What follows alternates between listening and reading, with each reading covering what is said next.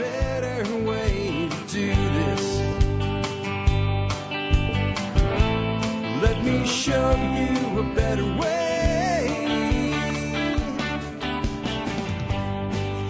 Well, hi, folks. This is Jack Spirko with another edition of the Survival Podcast. Today is uh, April 26, 2022, and this is episode 3083 of the Survival Podcast.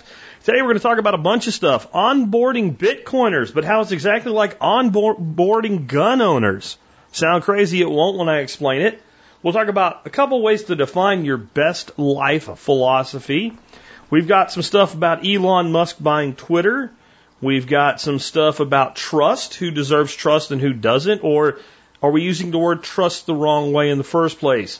And we'll finish up with why homesteading is the new counterculture, and we have a bunch more. This will all be done on a live feed on YouTube. We'll be bringing that on board with you to listen to on the audio version in just a moment. Before I do, let's go ahead and hear from our two sponsors of the day. Sponsor of today, number one today, is bulkammo.com. Guys, if you want ammo and you want it in bulk and you don't want to pay too much and you want it to get there so fast, it would have been worth your time to leave your house and go buy it at a store you want to get on over to bulkammo.com where they have all the common calibers and most of it in stock right now. It ships lightning fast. The pricing is extremely competitive. And if you're an MSB member, they will give you a discount. Learn more at bulkammo.com. Next up today, the Free State Project. I've been promoting the Free State Project since 2009 or 10. I don't remember. It was very early on. Apparently, people up there heard about what I was doing. They liked it. They started spreading it around. FSP reached out. They told me what they were all about. I had some of their people on as guests. I'm like, this is awesome. And the reason I support Free State Project, even though I don't choose to move to New Hampshire myself, is I believe that liberty anywhere is good for liberty everywhere. And on that note, how do you figure out if this is right for you? How about you do this? Go to fsp.org forward slash visit NH for Visit New Hampshire. fsp.org forward slash visit NH. If you do that, you can take a great vacation to a beautiful place. New Hampshire is beautiful. I almost did move there long before the Free State Project was a thing. I took a walk from Pennsylvania to New Hampshire, really did, on the Appalachian Trail, I quit walking in a place called North Conway, New Hampshire, near the presidential range. Uh, I made a summit of Mount Washington from there, stayed there for about a week. I was offered a job as a bartender. And it wasn't really what I wanted to do, but the place is so damn beautiful, I almost took it. I had made a promise to somebody down here in Texas to come visit them that I had served in the military with and decided to keep that promise. Kept that in the back of my head, came to Texas, never left. However, I remember that because the place is so beautiful. Is it right for you? I don't know. Take a vacation, meet some cool people, and make a determination. FSP.org forward slash visit NH. With that, let's drop on into the live feed with today's episode of Outback with Jack. And we are live. Welcome and good morning, all, to episode 3083 of the Survival Podcast. Wanted to give you an announcement straight out of the gate that I forgot to do yesterday about the rest of the week. Uh, well, not really the rest of the week, Thursday and Friday, and then Monday next week. As many of you know, I will be speaking at Float Fest. The topic of my discussion will be Build Your Empire While Theirs Crumbles. And uh, it's not all good news. It's going to have to do with the fact that, you know, their crumbling is actually their reason uh, for the Great Reset. But just because they have a new plan doesn't mean you have to go along with it. But the implications of that for the survival podcast are Thursday, Friday, and Monday. You guys will have rewinds. Um, I'm not going to tell you what they're all going to be about, but two of the three are going to have to do with guns. Uh, I'll tell you what they're going to. Those two are going to be about anyway. The other one will be a surprise for you. That'll be the one that comes on Thursday. So on Friday this week, we are going to have a rewind that I did about airsoft training with new material as to how airsoft training is more important in 22 than it was in 2016 when I did the original, original episode for a variety of reasons. You'll have to tune into that rewind to find out what they are. And then Monday, we're going to have one of my uh, favorite types of episodes to do, and one of the favorite types of episodes of the audience over the years stories from the past.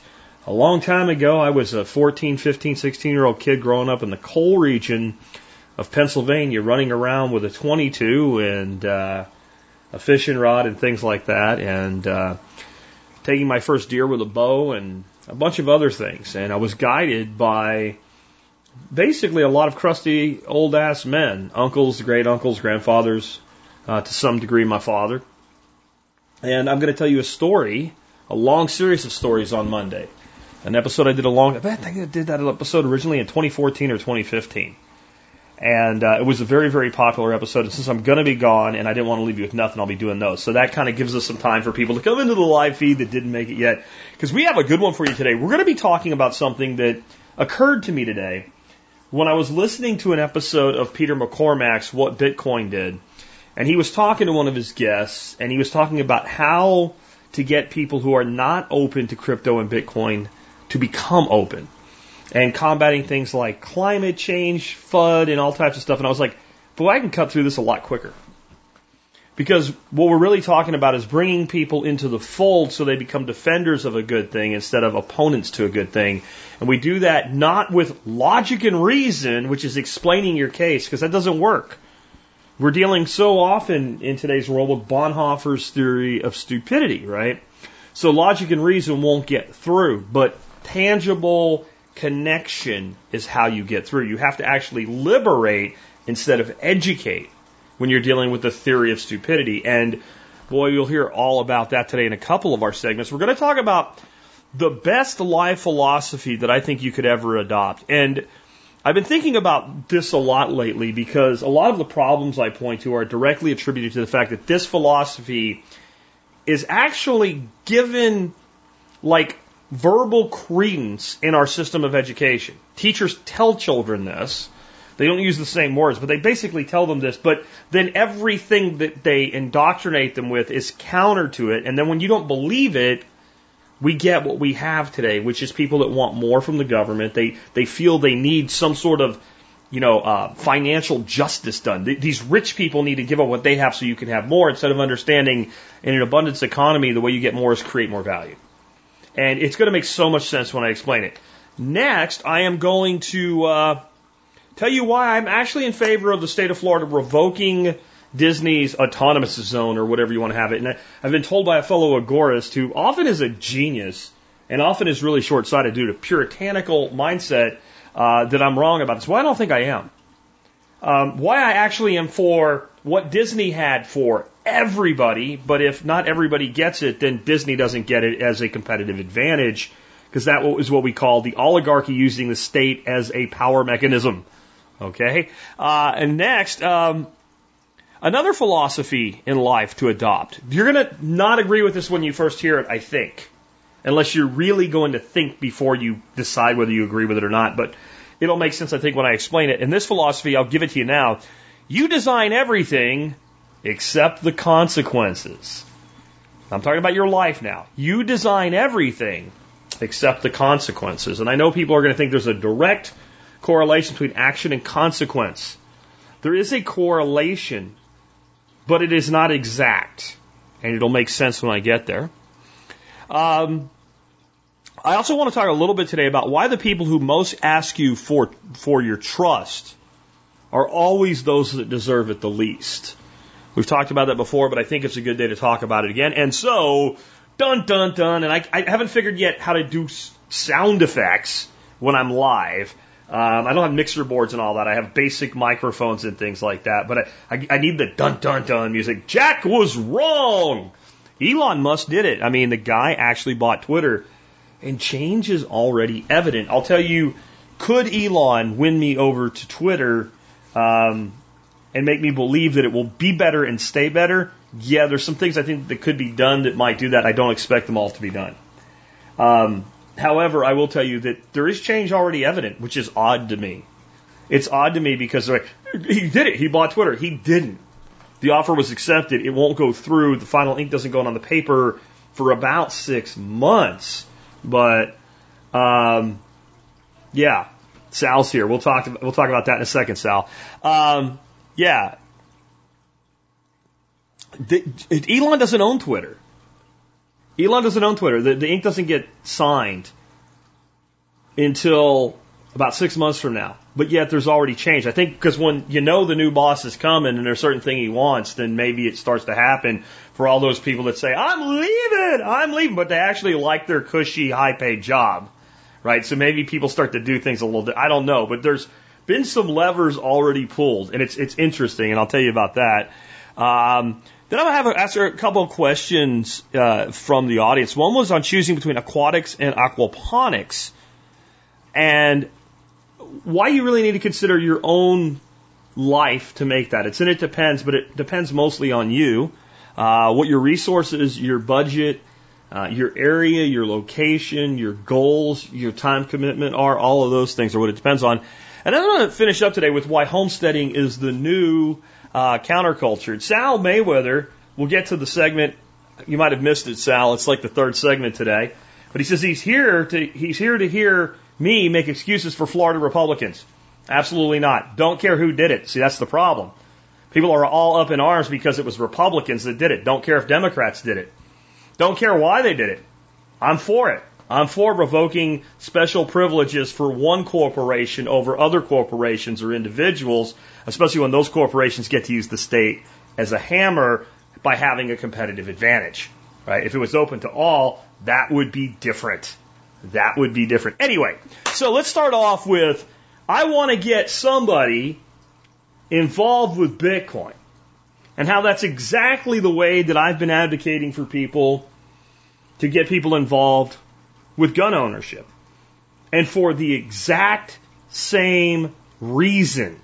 The exact same reason. And that is, I believe 100% the right to self defense exists as a human right. Period. Period. Right? And I believe that one of the best ways we can exercise that right is through the ownership of firearms. And I believe that it is wrong for government to take other people's property, period. And I don't want them doing it. And Sal's there yammering on about that right now. We'll get there, Sal. Relax. Um, and I am a big believer that a, an armed society is more free than an unarmed society. And I think that the best way to defend that right is not through more laws or the repeal of laws directly. I think the most efficient route to that is to make more gun owners. If I have more responsible gun owners, I have a population willing to defend the right that it has to keep its property. Instead of having a special class of people that get to have guns and then everybody else doesn't, right, and creating some sort of tunnel for them, I want to spread gun, gun ownership as far and wide as possible right now because if I do that, we'll shore up gun ownership. Now, cryptocurrency is definitely coming under attack from various angles. And there's some people that really hate it. And the majority of the people that don't like cryptocurrency, and specifically Bitcoin, and are shrieking, Bitcoin's going to blow, boil the oceans, or whatever other crap they've been taught, they have no idea who the people that own Bitcoin are, what they're like, how diverse they are, how politically diverse, ethnically diverse, racially diverse, income diverse, et cetera. There's multi-billionaires that own Bitcoin, and there's people whose entire net worth, you know, can be measured in the value of, of a shoebox, and they have a little bit of Bitcoin or some other crypto. It's a very actually common thing that people opposed to it invoke the power within Bonhoeffer's theory of stupidity. Okay? That's what they do. They, if we can make the population stupid, then no matter how articulate a, person that is pro this idea that we're opposed to is, no matter how solid their case is, they can't be won over because they're literally sticking their fingers in their ears and going la la la la la. So what do you do with that person if it's a gun? I'm about like this is not the way you get to onboard everybody. But if I had like if I could align the stars to have a perfect onboarding experience to a new, new gun owner, this is how I would handle it. I would have that person at least open to the idea. So I got to start with somebody that's at least open to the idea of learning more about guns. So I need somebody, if it's crypto, at least open to the idea of learning more about Bitcoin. And I would want that person to come spend some time with me before I took them to a safe place to discharge a weapon. And I would prefer that place be an active gun range with other shooters. And I want to do two things before I take them to the range. I want to teach them the general rules and the rules that are important to me as a gun owner and someone that's going to shoot with them like safety rules. These are all the things that I say you have to do if I'm going to go shoot with you because I don't want to get shot in the head. And I'm actually going to put something like an airsoft gun or a blue gun in their hand when we do this and we're going to go through the exercise. This is so I am more comfortable and they are more comfortable. I don't, I'm not, I'm not sitting there in fear this idiot's going to turn around and pop me inadvertently. Okay. And they're comfortable that I actually care about safety. I'm, I'm, and then the second thing I'm going to do, I'm going to go over the rules of the range.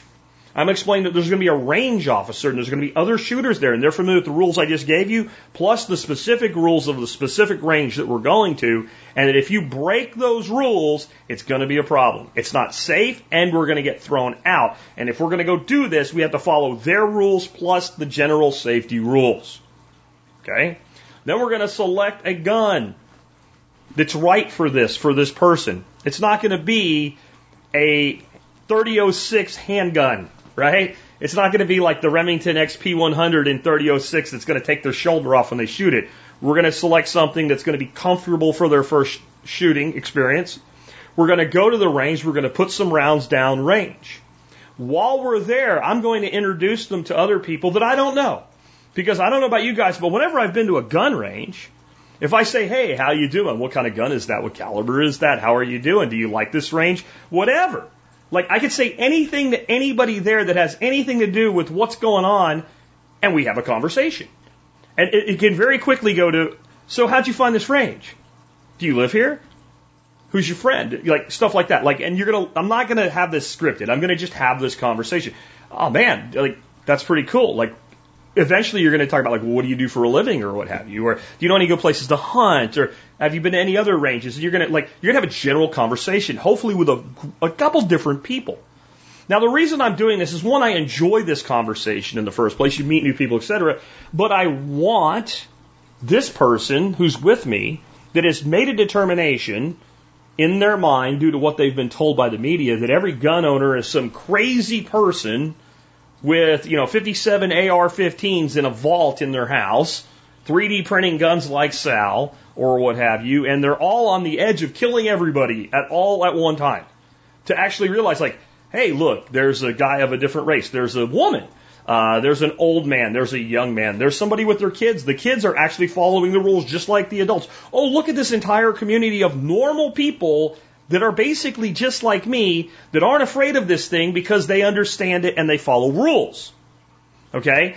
Then I want to take that person home and I want to take that gun that we just used and I want to teach them to clean it. I want to teach them to strip it down. I want to teach them to strip it apart. I want to make it all perfect to shoot again. I want to reinforce the importance of maintenance and care of the weapon.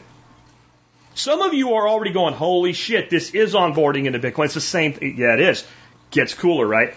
Ideal situation. I'm so rich. I'm John Pugliano rich. I'm Sal Mayweather rich. After we've shot and everybody is comfortable, I say to this person, you have done well, young gun Padawan. I would like you to have this gun. It is for you now. You are going to be responsible for it. And they say, wisely, shit, I don't know if I'm ready. And I say, yeah, you probably shouldn't be carrying a gun yet. You probably need more training. And you probably shouldn't just go home and throw this thing in your uh, nightstand. So what I'm going to need to do with you is we're going to we're going to get a way to safely secure this weapon when it's in your home, so that if somebody puts their hands on it that's not supposed to, it is it, it they they won't they either won't be able to touch it or it won't fire. So I'm either going to come up with a trigger lock or a, a, a safe or some way to secure the weapon when it's not on your person. I'm going to set up additional training with you. We're going to go to the range again. I'm going to get you more comfortable. I'm going to hand you off to a higher level of education probably and have you take a handgun course so that you know how to carry, get you carrying and tell you, you know what we need to do now? We need to get you a rifle. And that trigger lock or that small bedside gun safe or whatever that's, you know, you bio, bio, uh, bio lock so that you just touch it and get your gun out, right? Like that's not going to be enough anymore. We need a gun safe or some other way to store your additional weapons in your own custody. And then hopefully at that point I've done a good enough job that I've created a new responsible gun enthusiast, not just a gun owner. Now, if I've done that and I started off with somebody who was center left to left, really thought everybody should not have guns, but they were open to learning more. And I walked them through that experience. I now have a person who's going to defend the right to own a gun. Now, they may not move all the way on my end of the spectrum. They may say it's great that I went through all this, but I want the government to require a license that makes people do this. I'm not done yet with that person. That is not ideal to me. But if I've moved them from way over here on the spectrum to nobody should own a gun, all the way to there, have I not improved the situation for everybody? Well, maybe that person can then snap to the fact that this was all done in the private sector, including the course they took, and maybe instead of the government overseeing it, they can just require it. Now I've moved them a little bit more. I mean, I want them over here in the world of the complete and total free market. That's where I want them to be. But I'll pull, however far I can pull them this way. This makes it more difficult to take away a right to own a gun. Okay. Perfect onboarding experience for Bitcoin. You guys ready for this? What would I do? Well, I'd want to meet with you and talk to you about putting a little bit of skin in the game, something you're not that afraid to lose. 50 bucks. So then I'm going to set you up Coinbase, Strike, anything. You're going to buy Bitcoin. I know the purists out there saying, you should start a business and earn your money and that way no one. I love it. I love it. I love that. You know what? I'm trying to get a person into Bitcoin. That person may be a person that's never going to be an entrepreneur. Most people won't. I'm not going to push a string. The only way to push a string, by the way, is wet it, put it in the freezer, and then you can push it. All other strings won't push. There you go. So that's not going to happen with this person. So I say, hey, you got a credit card, a bank account, whatever. Yeah. All right. Just like going to the range, I'm going to explain first the basic rules of safety with cryptocurrency, seed phrases and stuff like that. And I'm going to explain the rules of the range, the rules of Coinbase or Strike or whomever that you're tendering fiat for Bitcoin for. Yeah? All right. And I'm going to say, like, this is what, if you want to buy Bitcoin, yes, you have to give them your financial information if you want to buy it for dollars. And that's what you want to do. So let's do that. Yeah, okay. Calm down. Some of y'all are chattering and you're forgetting all the rest of the story, okay? Um, once that's done, then we're going to go on to Coinbase and I'm going to hold their hand. This again, ideal situation. Now, if this was really an ideal situation, I would get them to go to a Bitcoin meetup.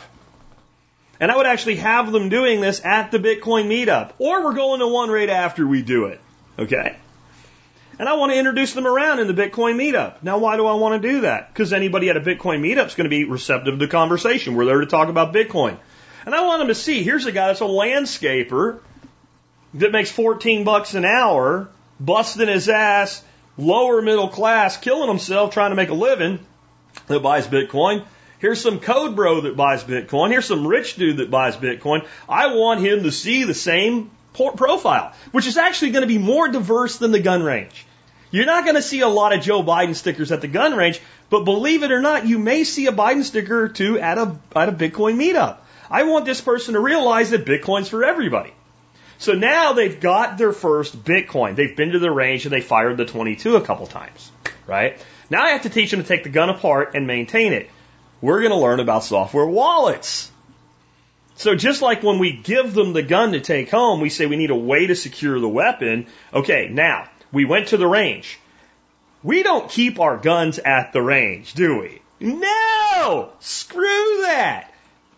And, and, Sal, chill the fuck out, dude. Really. P2P exchange. Shut up. You're not going to do it with fiat. Anyway. Besides, you like Bitcoin Cash. Go on with your life, man. we'll get to you in a minute, buddy. All right. I'm just playing with that, Sal. I love Sal. All right. So now we're going to teach them how to use a software wallet. Well, I want a Trezor or a Ledger. The guy has 50 bucks. I'm not going to have him spend more on a hardware wallet than he has in Bitcoin. I'm, let's go download Exodus, dude. Let me show you how to do that on your phone. Now, remember I talked about seed phrases? You notice how you didn't have one at Coinbase? Coinbase is the range. Let's take the gun home. So now we're going to understand what a seed phrase is. And we're going to learn what a public and private key is. Now, let's take the money off the range and put it at home in a secure location. So I'm going to teach them how to transfer out of Coinbase or Strike or whomever, which takes seconds. It's actually a lot easier and a lot safer than a gun. And then they're going to have possession of the gun or the Bitcoin in this case in a much more secure environment that other hands can't get. And I'm going to explain the risk. Just like if your kid gets the key to your gun safe, if someone gets the key to your phone, which on your phone might be as simple as your passcode, especially if you use the same passcode on your phone as you do on your software wallet. Shouldn't do that. And I'm going to teach them how that works. And I'm going to show, hey, this isn't a gun. This actually is information. So let's get it on your computer too. Let's mirror that software wallet. Now check this out. Remember that phrase we wrote down? Let's stick it in this newly installed version of the wallet on your computer. The money's in both places at the same time because it's not really there. It's in the blockchain. We're going to explain that. Now we're going to create a Bitcoin enthusiast. Now we're going to talk about getting more Bitcoin. Now maybe, maybe now we'll start doing, you know, dexes and people to people and things like that, or starting a business or just accepting Bitcoin in your business or asking to be paid partly in Bitcoin or, hey, did you know that if even if you, your employer says, I'm not going to pay you in Bitcoin, you can make them through a service like Strike, and there's other ones that do it. You can actually just fill out a different direct deposit form and have like 5% of your paycheck go into Bitcoin. And as soon as it gets there, you can put it in your software wallet. Okay, now they're starting to accumulate some, some sats, right? Okay, so they accumulate their sats and they're like, hey, you know, I've got a few grand here. Yeah, let's talk about hardware wallets. Let's get you a gun safe. So now we teach them how to pair something like a Trezor with Exodus, be able to manage and see all of their crypto, but say, I'm going to keep a few bucks here or a few bucks there in Lightning or just generally spendable in Exodus. And the rest of it, I'm going to be able to view it in Exodus, but it's going to be secured by a second key in the system, which is a hardware wallet. Okay. At that point, maybe this person has not let go of a lot of baggage. But I'll tell you what they're not going to be for getting rid of cryptocurrency. It is the exact same process, and it doesn't involve any logic or reason or explanation. It involves physical how and the empowerment. Part of Bonhoeffer's theory of stupidity is this. You cannot educate people out of stupidity. You have to liberate them out of it. Because when we talk about Bonhoeffer's theory of stupidity, for those that haven't heard us discuss it before, we're not talking about a person that's actually intellectually slow. The person could sound very, very, very smart. They can be very, very smart. They can have an IQ of 100 and freaking 80. And they can still be stupid to a thing because they've been programmed by society to be stupid to the thing. Got it? That's, that's what we're talking about when we say theory of stupidity. We cannot cure stupidity with education. We can we cure that stupidity in Bonhoeffer's words with liberation. By liberating you from not having power over the gun, I liberate you from the fear that they planted in your mind. By liberating you from your fear that Bitcoin is some big scary thing that drug cartels use or something, like I can sit there and say, yeah, sure, drug cartels use it. You know why? Because it's money. They use money too right? Whatever you think of as money, they use. Like, I, I just, like, what actually spawned this one was that episode of, it was either McCormack's or uh, Pomp's podcast, coupled with Adam Curry making a comment on uh, Twitter. So, um, somebody, I think it was Peter McCormack actually, said, hey, hey, Elon, now integrate Lightning across all of Twitter. And Curry stepped in and said, don't you remember his rug pull, man? And I love Adam too, right? Like I can disagree with somebody, I can mess with him a little bit, I can still love him. I love Adam Curry. I I should have a picture of Adam Curry as the podfather on my office wall. I'm going to do it. I'm going to put one up there. You know why? I fucking owe Adam Curry my career as a podcaster that's 14 years old now. We, if you're a podcaster, whether you know his name or not, you do too. The man created it. All right? So I'm not picking on him directly as a person. But this position is untenable to me. Like, basically, Twitter and Elon should have nothing to do with Bitcoin because Elon did a rug pull on Bitcoin and Twitter is centralized and Bitcoin is decentralized. Sorry, Adam. Sorry, Adam. Sorry. Bitcoin is the purest form of money, and I know he would agree with me on that. Okay? It is pure, hard money, not currency. Lightning creates a currency off of Bitcoin. That's how that works.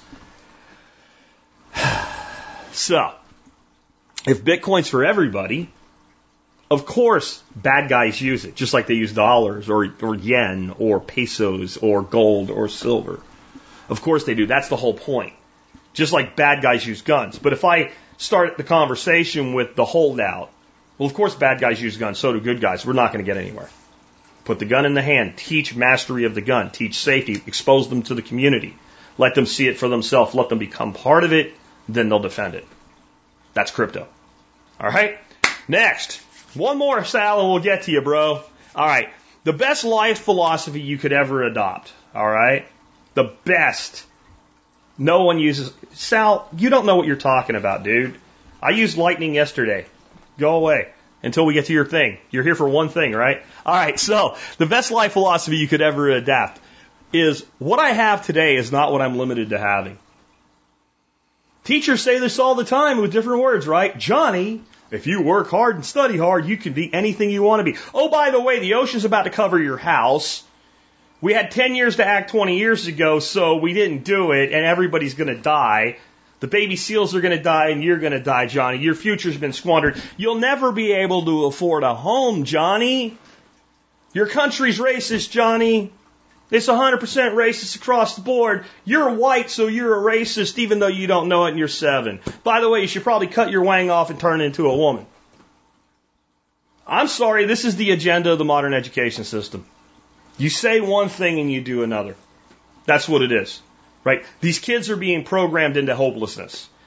And then what happens when a person's hopeless? Anything that looks like hope, they'll grab onto. Let's say that you hated my guts. You wouldn't shake my hand. You didn't want a damn thing to do with me. Jack Spirko's not just a jerk, he's an asshole. Jack Spirko, I don't care what Jack Spirko says about not being a racist. He's a racist piece of shit. I hate him. He's a total scumbag. I despise the man. I wouldn't shake his hand if, if, I had to. You'd shoot me before I'd do it. Let me tell you something. If that person is hanging by their fingers and they're white fingering from a building and they're about to fall a hundred stories, and the person that shows up on the other side of that wall is Jack Spirko and he sticks his hand out, they're going to grab my hand. And when I pull them to safety, they're going to be my friend, at least up until the point that they're all the way up on the wall. See, the key is if I want to keep control of them, I want to pull them up enough where they stop fearing that they will fall, but they think if I let go, they're gonna fall. That's how I control a person. Well, that's how control can be exhibited over a person. I'm not that guy. I wouldn't do that. So your government does. Make you feel just hopeless enough that they're the only answer. Yeah? Make simple. Easy to understand if you adopt the philosophy, and this is this is something I've noticed that's common among people that become libertarians. It's common among people that are libertarians and don't know they are. And libertarians are not all anarchists. So all anarchists are libertarians, not all libertarians are anarchists. So when I use libertarian here, I'm I'm not going to anarchy. It's also very common among anarchists. And both sides of the political dichotomy, and I'm not talking the politicians and the system behind the scenes, the man behind the curtain shit, talking about the average person who doesn't know really know what's going on, but they said, I'm on Team Democrat or I'm on Team Republican. The people that do that on Team Republican are generally for more individual liberty than people are on Team Democrat. Right? They also tend to be people that believe, even if they currently live in a trailer park or whatever, they, they believe that one day they can have more. They don't necessarily believe that one day they will have more. They believe if I do the right things for long enough and I work hard enough, I can get to a point where I have more. And even when I get there, I can do it again and I can do it again and I can do it again. That maybe I won't be the CEO of MicroStrategy and be buying Bitcoin by the, you know, the hundreds or thousands, but I can do better than where I'm at.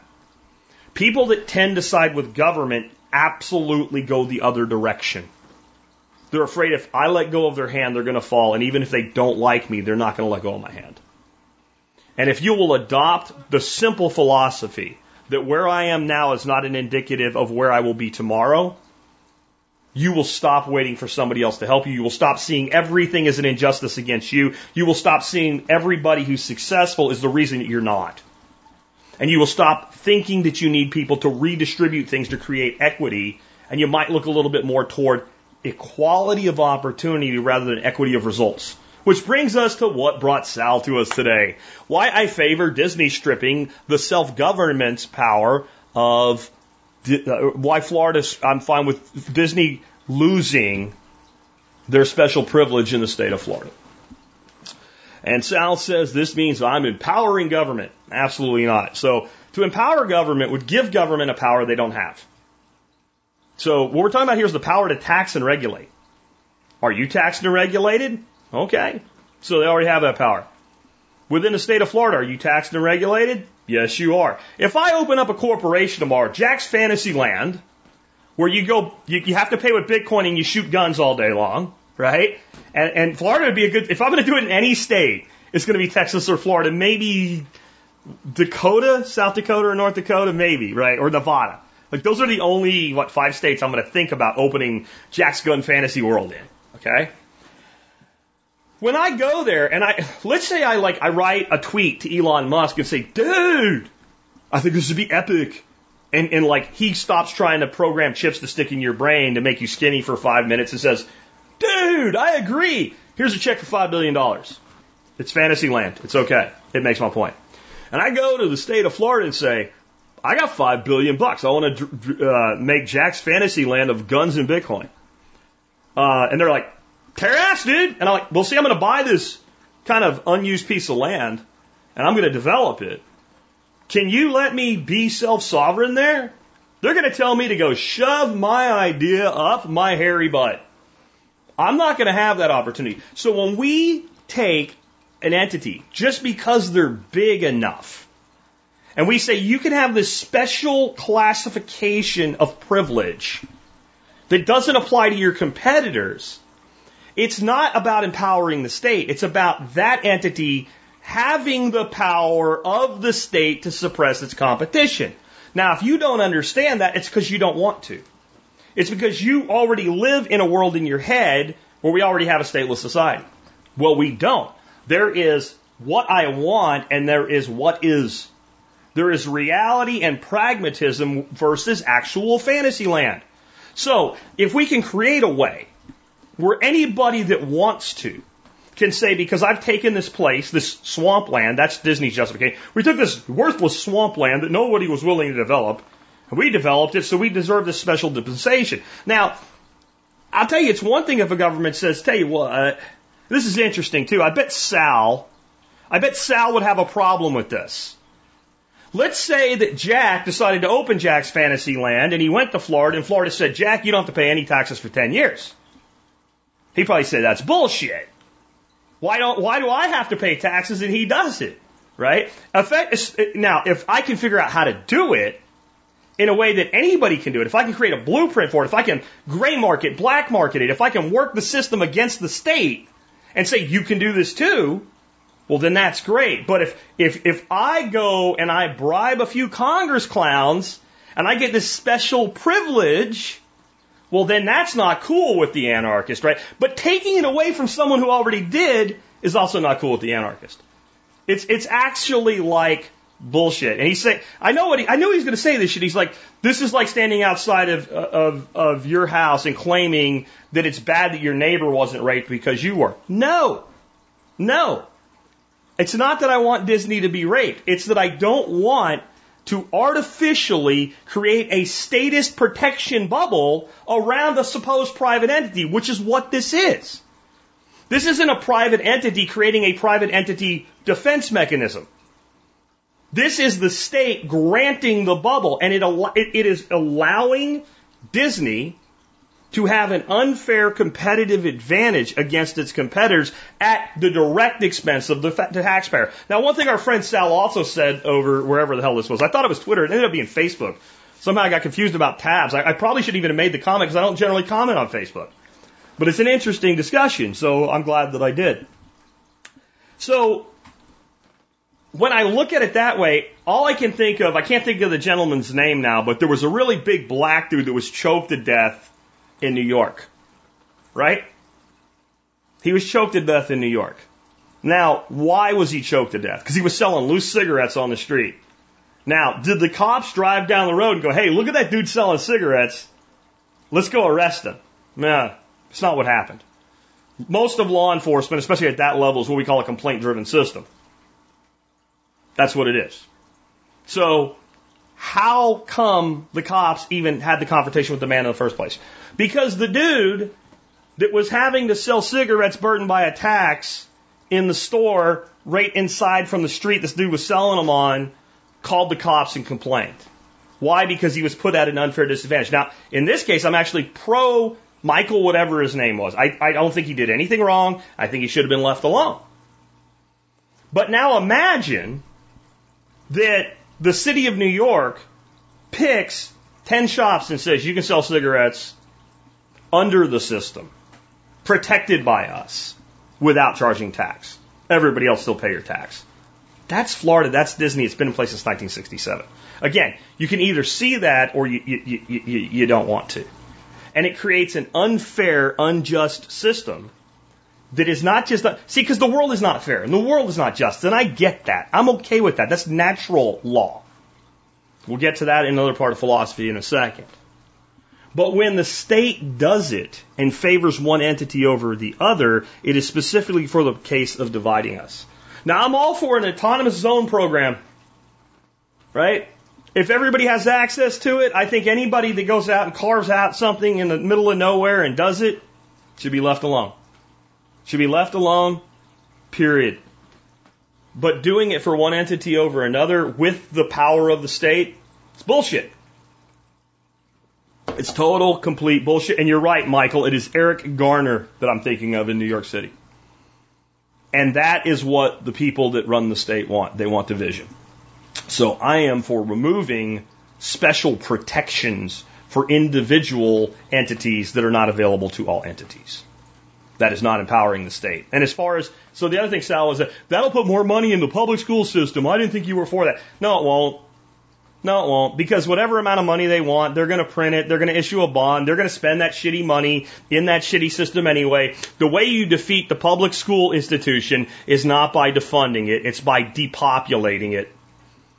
You can, you can cut funding to schools. There'll be another way that they steal money and bring it into the school system. It doesn't matter. It'll never stop. What stops it is when you pull your kids out. Anyway, moving on. Remember, if you have comments or questions for me at the end, put them in all caps so I can see them. Now, another philosophy of life to adopt, and this goes right into the world is not fair, the world is, world is not equitable, and the world is not equal. And this is one that people are going to struggle with. I said it already, I'll say it again now. You design everything except the consequences. And I know what you're thinking. No, people get the consequences of their actions. They do, but they're not uniform. So let's think about this. The year's 2008. It's June. Financial crisis is on the way. Jack Spirko picks up an $18 recorder and a $20 busted ass Plantronics headset, puts some duct tape or electric tape around it so it'll hold together and stay on his head, and starts recording a podcast called the Survival Podcast. 18 months later, he has a six figure income, walks away from corporate America, and builds his podcasting empire. The year is now 2022, the date April 26th, the time 12:44 p.m. He's in front of you right now, podcasting live, not giving a, fiddler shit what anybody thinks because he doesn't have to. It is completely possible that a guy named Jack Bauer, right, 24, dun dun dun, right, the Jack Bauer also has a 2006.5 Jetta diesel TDI. He also has a Plantronics headset. He does everything Jack Spirko does. He puts his own personal stamp on it, but basically he talks about the same thing. He starts at the same time. He has the same work ethic. He too gets up at four o'clock in the morning to put his show together, drives to work, records on his way. He too has a great personality even. He's talented. He's not, this, it's totally possible that he does everything right and doesn't get my results or gets more results. That's what we refer to as luck. And people say luck is when preparation and opportunity meet. I agree. But luck still plays a role. Who you are, what you are, and how you apply yourself has a lot to do with how things up. Let's talk about a negative consequence though. Because when I say consequence, I bet most of you think negative. When somebody hears the word consequence, they think you did something stupid and you got hurt. Okay? Well, consequences are not negative. They simply are the result of a thing or a decision. So the consequences can be good, not just bad. So the consequence of me making that decision was a complete independent income. Let's think about a negative consequence. Let's say that Joe drinks a half a fifth of vodka every night for 20 years, ends up in the ER one day vomiting blood, and they say, dude, you're an end stage liver failure. Okay? Now, there's another guy named Tom. Tom does the same thing, and at 20 years, he has his liver enzymes checked, and they're not great, but they're fine. And his doctor says, dude, do this for another five years, and you will end up in end stage liver failure. Uh, but you're you're okay right now. Quit drinking. And Tom does. Up to that 20 year point, they had the same behaviors. And because of one's genetics, their other nutritional components in their lives, who knows? You know, some combination of genetic and epigenetic factors. Tom gets to live. Tom gets a second chance. And whoever I said the first guy's name was, Bob, doesn't. He dies. He can't get a liver on the transplant list because no one will trust him because he's been an alcoholic his whole life. Now, so you don't design the consequences. You don't design the consequences. All you can do is design the best life you can to optimize the consequences that you're going to end up with. Now, if you don't understand that, that's another one of those things I don't think you want to. I think we, because it, there's a comfort in it, if we're moderately successful in our lives, if our lives have worked out moderately well that we can look at people who have not had our level of success and blame it all on them. And it's no different than looking at somebody with some sort of physical deformity of birth and seeing them in a negative light because it must somehow be their fault or their parents' fault. Well, it could not be anybody's fault. It can just be random chance of how two two people that made a baby they, by the way, have to be a man and a woman. We got to go to at least that, right? So we got a man and a woman, they make a baby. Now, if Jill made a baby with Sal, right? And you got a little Sal Jill, and that little Sal Jill has some sort of massive deformity or something like that that science can't correct, that's going to affect Sal Jill for the rest of Sal Jill's life. Now, maybe Jill goes out and makes a baby with Ron, and the baby does not have the problem. And Sal goes out and makes a, a baby with Deborah. Okay? And that, that child has no problems. Maybe Sal and Jill make a Sal Jill 2, same genetic base, doesn't have the problem. That person, by random chance, negative luck if you want to call it that, ended up with some sort of physical challenge that they can't get rid of for the rest of their life. There are people, and this is something that we as anarchists or libertarians or Republicans or anything that's not all in government socialism, we need to be honest about this or we can't develop solutions for it. There are people that do most things in their life right. Right? They do most things in their life correctly.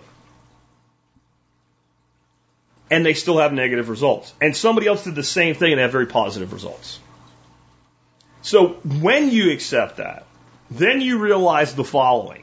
I design everything but the consequences. But I get to update my design based on the consequences.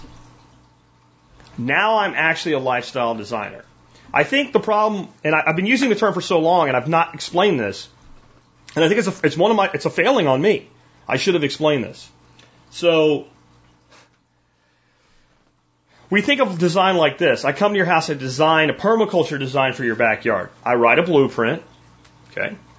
You implement the blueprint. You I, I do the design. You hire a, a landscape architect, and they don't really understand it, but they they can read a print. They do everything I said. They put the cornelian cherry where I said. They plant uh, comfrey around it. They put a little garden pond over in here. It recirculates up this dry creek bed that now becomes a running creek bed. So I got two ponds. They're, like everything is the way I said. You put in daffodils over here to attract pollinators. Everything is beautifully designed. It's done. It is not done. Either you're going to hire me as the designer to come back again and keep working on it, or you're going to take on some responsibility and you're going to practice a permaculture principle known as observe and affect and, and, and accept feedback. And you're going to see that, hey, even though this is a really great bee plant, I never see any bees on it. Does that mean my bee population is low? Well, this other plant over here has lots of bees on it. So there's bees. So either they prefer the other plant. If I want more bees, I need to put more of that plant in, or something is keeping those bees away. and I don't know what it is, right? So with that and that alone, I've realized the, the design must be continually updated. So if I do a really great permaculture design, the consequence is going to be abundance, lots of veg, great food, and a simple maintenance program. But if I stop there, I can put the same design in two backyards, one block away from each other, and I'll get different results. There's micro niches, and the person actually managing the system is different. This guy works 12 hour days, and this guy works six hour days. This guy likes to go in his backyard and do work, and this guy, he just wants it to stay nice. This guy hires somebody to maintain his system. This guy self maintains and continues to study permaculture. Even though the design's the same, even though the designer is the same, the system itself is going to have variance. And so when we design our lifestyles, it needs to be we're going to put the best plan in place possible, and then accepting a military uh, reality. No battle plan survives contact with the enemy. We're going to continuously update the plan as we go through life. So those are my two big philosophies for you to life. Whatever you have today is not limited to what you're having. And you do design everything in your life except the consequences. And that means you can have bad results when you did the right thing, but the onus is still on you to adapt, improvise, and overcome. Moving on. I just wanted to say a little bit about how much we are seeing the reality of this happen and how much we've seen it over the last two decades, especially. The people who most, and I mean most, need to be distrusted are the ones that use the word trust the most with the implication of trust me. I want you to think about, I think it was James Earl Jones, the voice for that. The most trusted name in news. That should have been your clue all the way back then. That's like 25, 30 years ago, right? Can't trust CNN. Now, some of you say, well, that's because they are a, an offshoot of the CIA, like all media. True. But they're the ones that chose to pay a lot of money to have a guy with a famous voice say, the most trusted name in news. When somebody says, you can trust me, you can trust me, I immediately, the hackles on my neck go up. The person who is best trusted is the person that uses the word the least. They just do. And here's how I trust people. I trust people, one, to act in their own self interest. Two, I, I, trust people to continue the pattern of behavior that they have demonstrated over time. Right? That's what I trust. So people would say something like, well, surely you don't trust Joe Biden. I completely trust Joe Biden to be Joe Biden. A whacked out, retread liberal who's losing his faculties. I trust him to be that. I trust Kamala Harris to be incompetent, cackling hyena that doesn't have a clue what she's doing. I trust that. I trust a rattlesnake to behave like a rattlesnake, and I trust a rat snake to behave like a rat snake. Hence, I will pick up a rat snake barehanded, and the only thing I'm worried about is a mild abrasion or getting shit on, and I'm not going to barehand pick up a rattlesnake because I trust the rattlesnake to bite me and envenomate me because that's what rattlesnakes do. So the rattlesnake doesn't say, trust me, right? The rattlesnake demonstrates, if you don't trust me, you're going to wish you did. I know that make like, what do you mean? What do you, you shouldn't trust. No, I do trust the rattlesnake. I trust the rattlesnake when the rattlesnake goes and coils up and puts its neck in an S and arches back and puffs itself up and makes it look as big as possible. I trust. He's not full of shit. He's saying, dude, leave me alone, or you, your ass better have brought a snake hook or a clamp and a bag or something. Like, you either know how to deal with me, or you're going to the ER and probably the ICU and you might die. If nothing else, you're going to have some real pain and some bad necrosis and a bad freaking couple of days. And you're going to find out what CroFab is and you don't want to. He's saying all that with. So when somebody says, trust me, when somebody says, trust me, what they're actually saying is, ignore my behavior. Ignore my behavior. I've occasionally made a mistake, I think, in saying my brand is trust. And the truth is, the only reason I've ever said that is other people have said it. and uh, and trying not to be Volvo, right? I'm a student of marketing, and I'm like, if you're a smart marketer, when your market says something positive of you, you embrace it, whether you want it to be your market or not, right? You're, you're, so Volvo back in the late 70s into the early 80s became safety because Volvo built really safe vehicles, especially compared to the shit that was on the road at the time.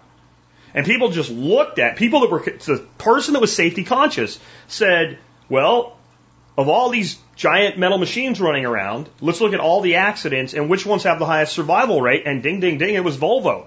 And and in the mid early 70s, especially, it wasn't even close. There was a wide gap before all these new safety mechanisms and crumple zones and shit came into being. Like Volvo just was safety. But Volvo didn't want to be safety. Volvo was like a dad vehicle in the 70s. Kind of square shape, kind of boring, came in boring colors, but they thought they were cool. Like all, like all dads with tucked in shirts and New Balances think they're cool. They thought they were cool. So they wanted to be a cool car. So when the market said you're the brand of safety, they said no, we're not. Eventually they accepted it and they sold a shitload of cars, even though they were boring in Manila. And until the other manufacturers caught up with safety protocols, they owned that space. So the only reason I've ever used like my brand is trust when it comes to like what I recommend is because somebody else did it. Now why did somebody else do it? I don't know, probably 14 years of what I've done. And that's not trust Jack Spirko. That's just trust me to do the things I've done for 14 years. And that's when people, because we're going to get Elon Musk here in a second, right? So when people say, do you trust Elon Musk? if the way you mean it, no. But I don't trust me. That way, I don't trust any one person. I don't, I certainly don't trust a company that's run by people who are more interested in the success of the company than the people the company serves. I certainly don't trust a media that's in the pocket of the government and the oligarchs. Of course I don't. But I do trust CNN. I trust CNN to behave the way CNN has behaved up till now. And I will, I will never stop trusting that they'll do that until they have a long enough track record of doing something else. Now, what do I trust implicitly? I trust math. That's why if you want to win me over with social media, put it on an immutable, uneditable, unchangeable blockchain. We'll get to this in a second. And if people don't want to see a thing, create filters that they can toggle on and off and let them decide how much gets filtered. But do nothing to the other side. Then I'll trust it because I trust math. I don't trust people. I, I believe, I do trust people if we mean it my way. I trust that if you give a person a power that benefits them to use it, sooner or later they will use it. The only reason they don't use it is they fear retaliation or the consequence of doing it outweighs the benefit of doing it. The negative consequence outweighs the positive consequence. We haven't nuked people yet, direct conventional nuclear weapons, because we have nuked people. The, the, the, the Gulf War was a nuclear war. When you take depleted plutonium projectiles and shoot them at people in vehicles and structures, I call that a nuclear war. But in the conventional mushroom cloud sense, we haven't nuked anybody yet, not because we're such good guys, we'd never nuke anybody.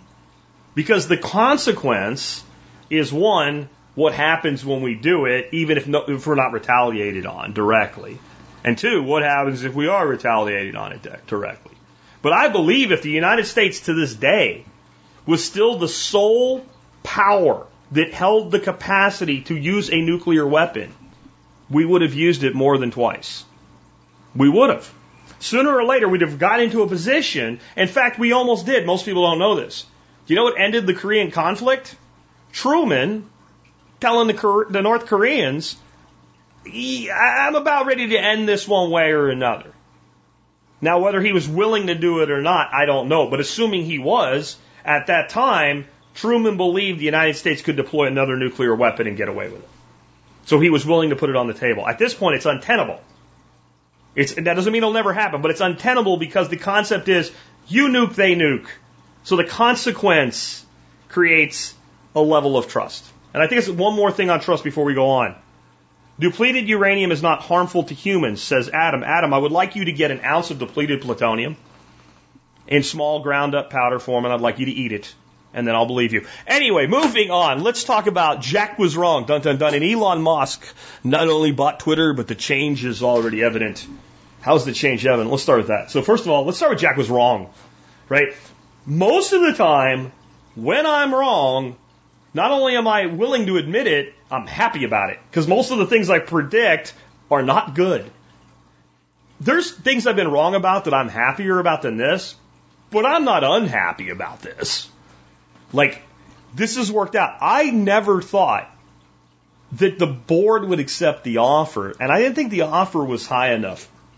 And a tactical error that I made, and, and I did adjust in the interim on this when I looked at things more closely, was how low Twitter's cash flow is.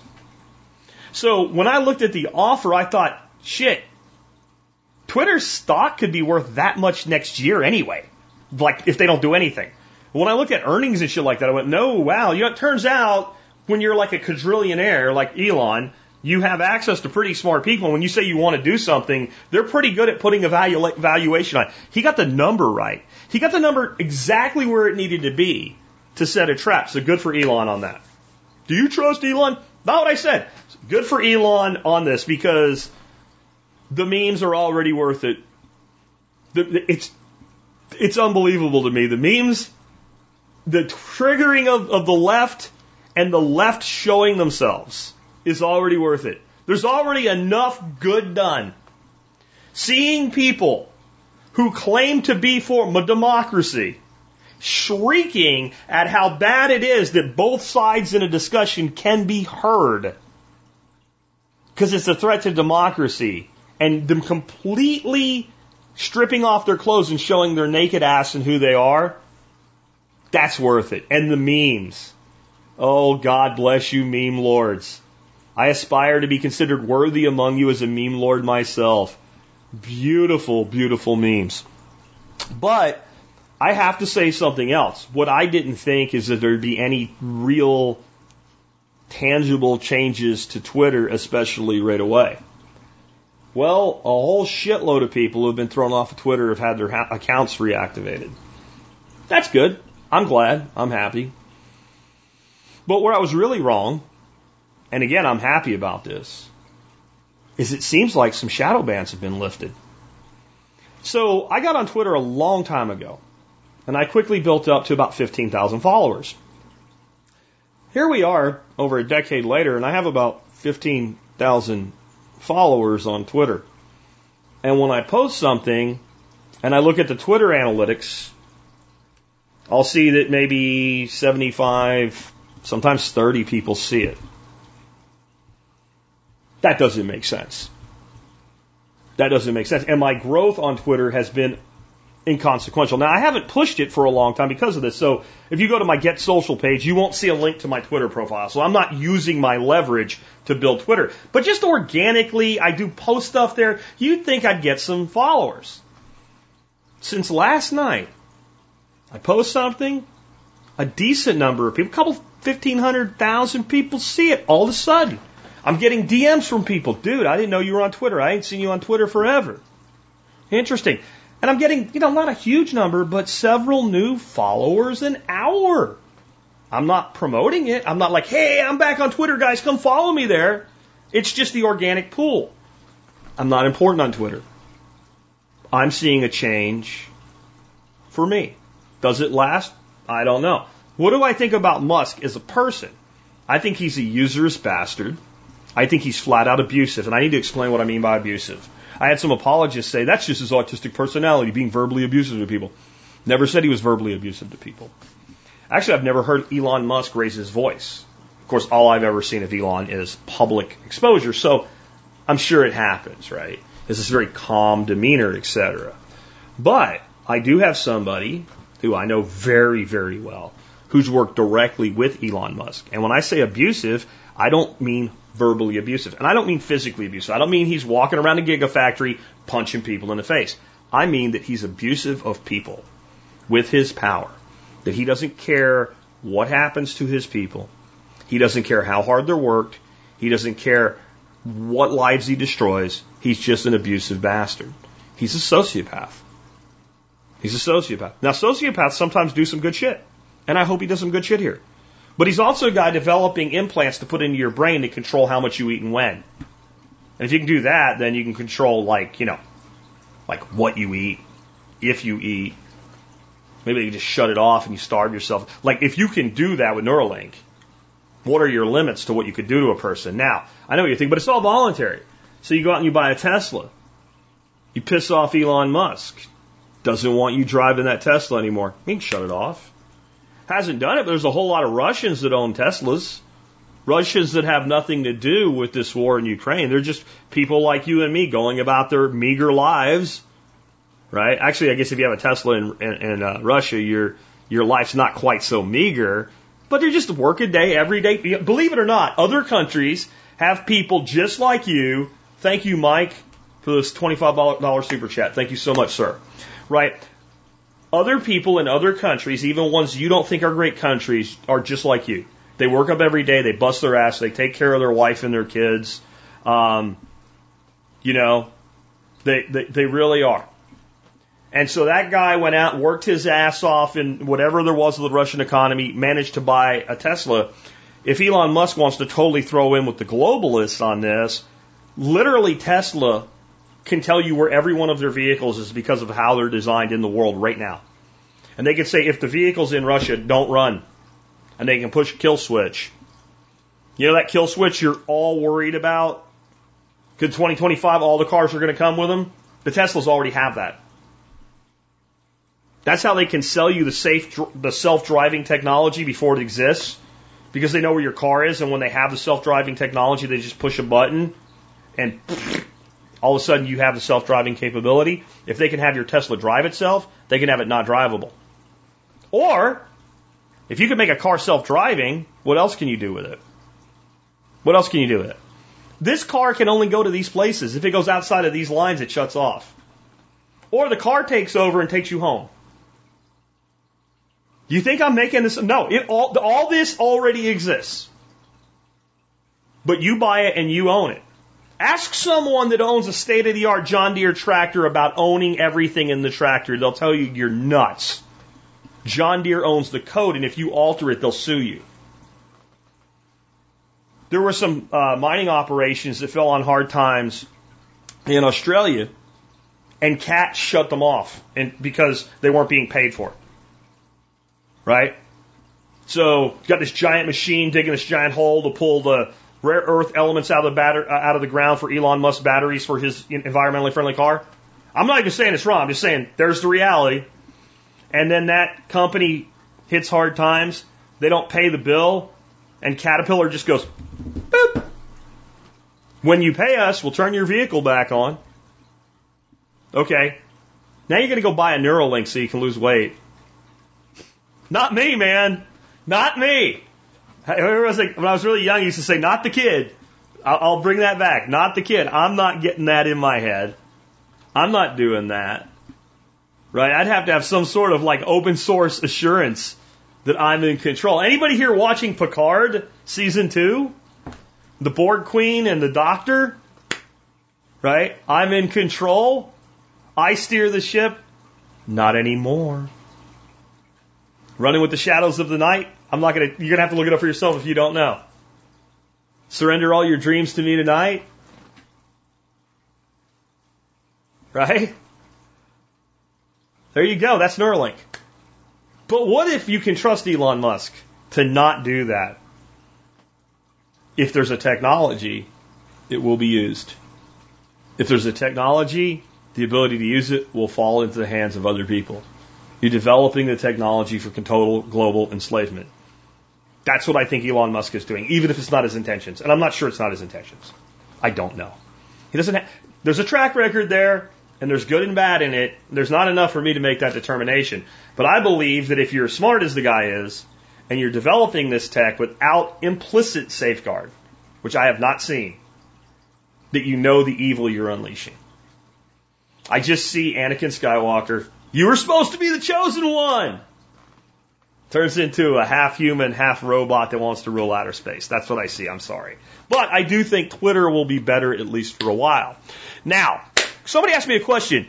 Go more practical here for a bit as we wrap up. Choosing between aquatics and aquaponics. Which one should I do if I'm interested in both? The easy answer. The easy answer is dun dun dun aquatics. Because I can do aquatics, which just basically means I have a bigger pond more water, I have more things going on. And anything that I would do with aquaponics, I can implement into aquatics.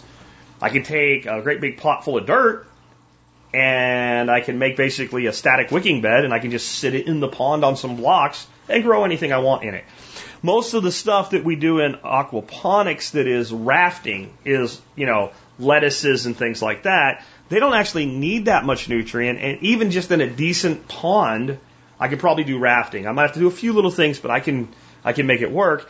And I just put out a video a couple days ago about ebb and flow in aquaponics. And if if we set up a big pond and throw some ebb and flow beds in it, which are the ones where the water fills up and then dumps out and then fills up and dumps out, usually with a siphon, I do it with a timer.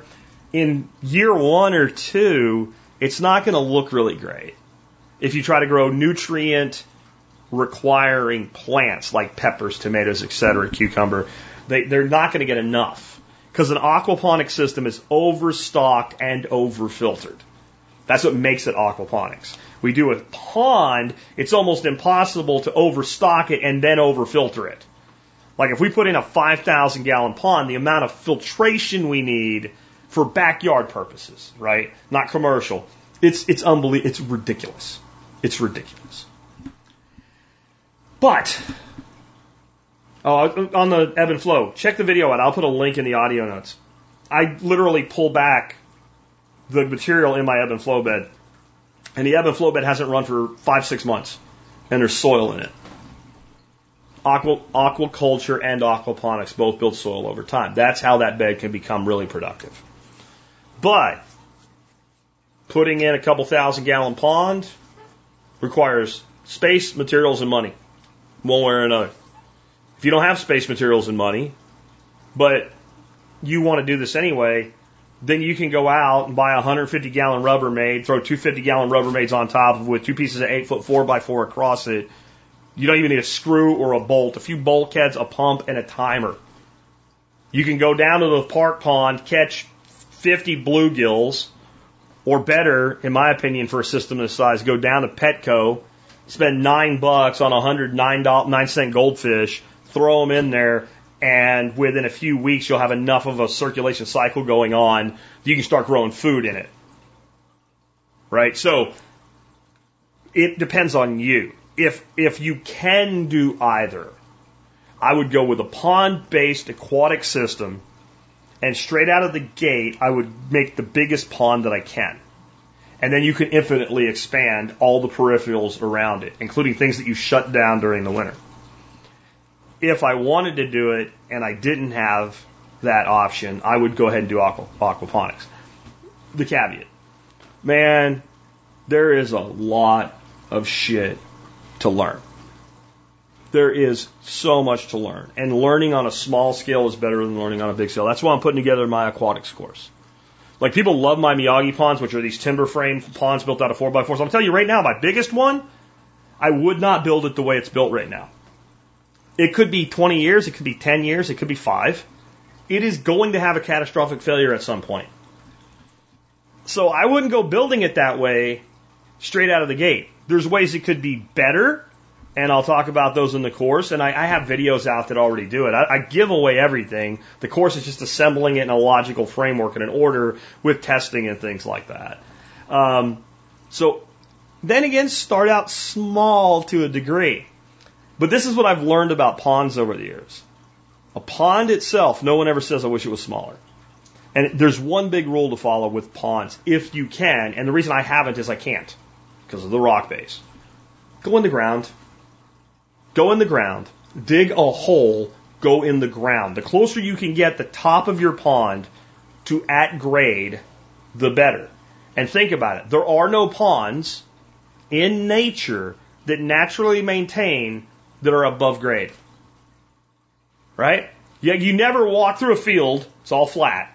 Then you see a hill come up like this, go 10 feet above the ground, and make what looks like some kind of like erected crater, and then there's a pond in there, and somehow it magically stays full. That's not how ponds work in nature. They have to have catchment. So the only reason when you see my ponds above grade that they're above grade is that they have to be. So if you can dig a hole, put your pond in the ground, even if you want to come up above grade, take most of the actual water volume below ground. Kind of like my duck pond, but go deeper than I could. And everything gets easier.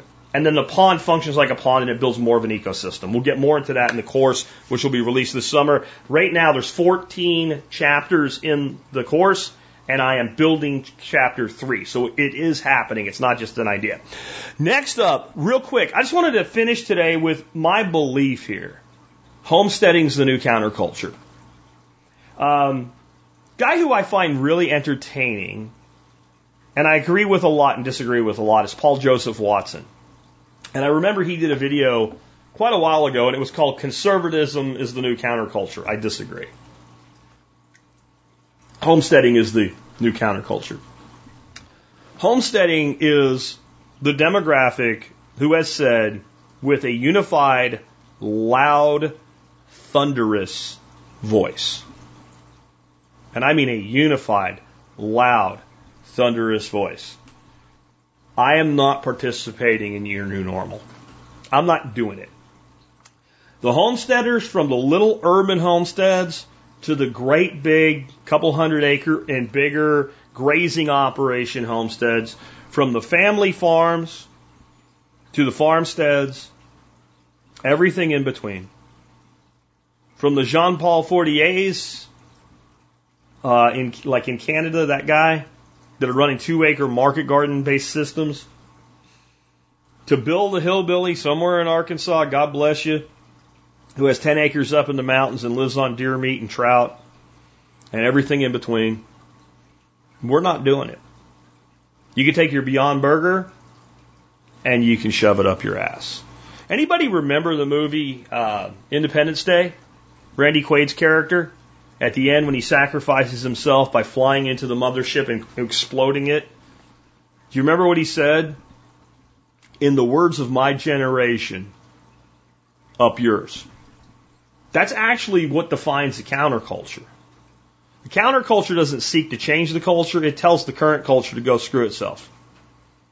And then it goes on with its own life, its own way. You know, the hippies in the late 60s, that were protesting the war and all, the biggest act of rebellion they had is that they went out and lived their lives their way. Pot's illegal? Yeah, we don't care. We're going to use it anyway. You want us to wait till we're married to have sex? Yeah, we're not doing that.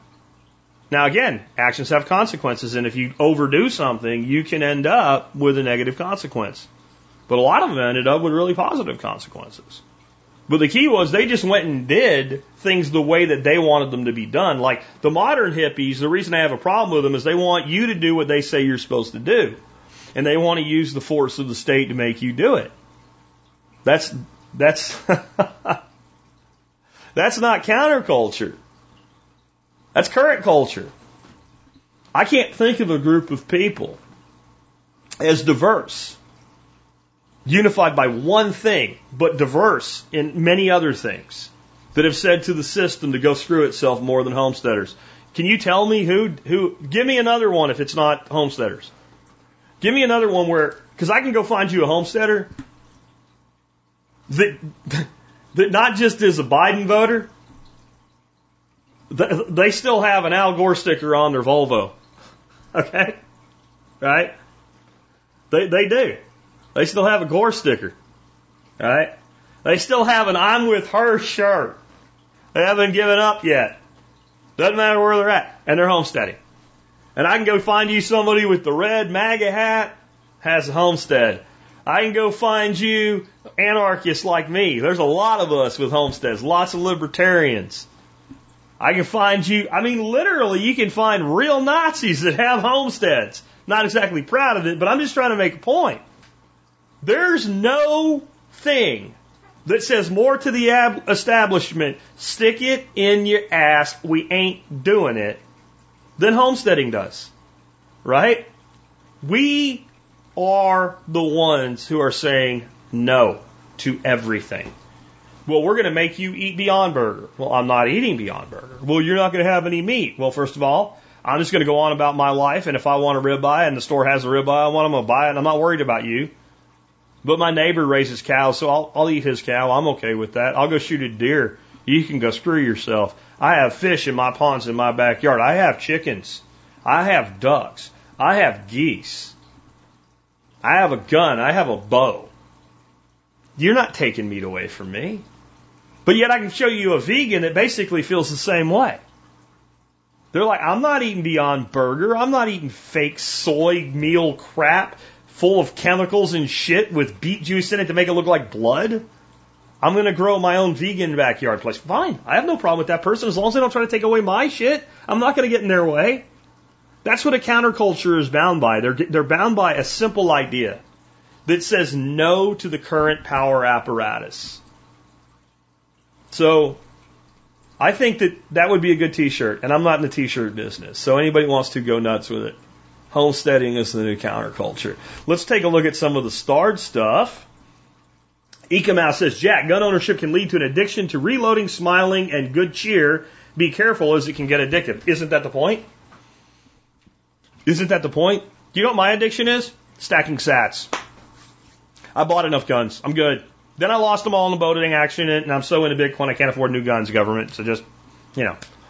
But stacking sats. When somebody says something really negative about Bitcoin, I go buy 50 bucks.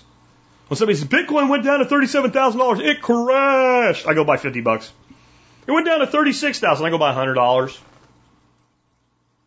I start thinking about buying a shit coin. I'm like, let me go buy 50 bucks worth of Bitcoin and see if I still want to buy that shit coin. He said it's the same thing. Good point, Eka Mouse. Mike says, why is it generally accepted by and paid stackers who are simply, who are typically libertarians that physical sovereign coins, e.g. silver eagles, have a higher premium? Is it a result of state propaganda?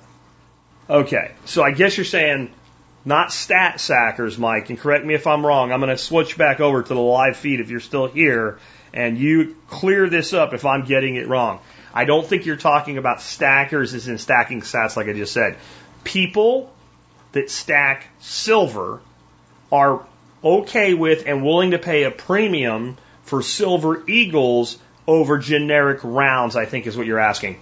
The big reason is that's what the market does. That's what the market does. So, if I buy a silver eagle, the premium I pay remains with the coin when I sell a silver eagle.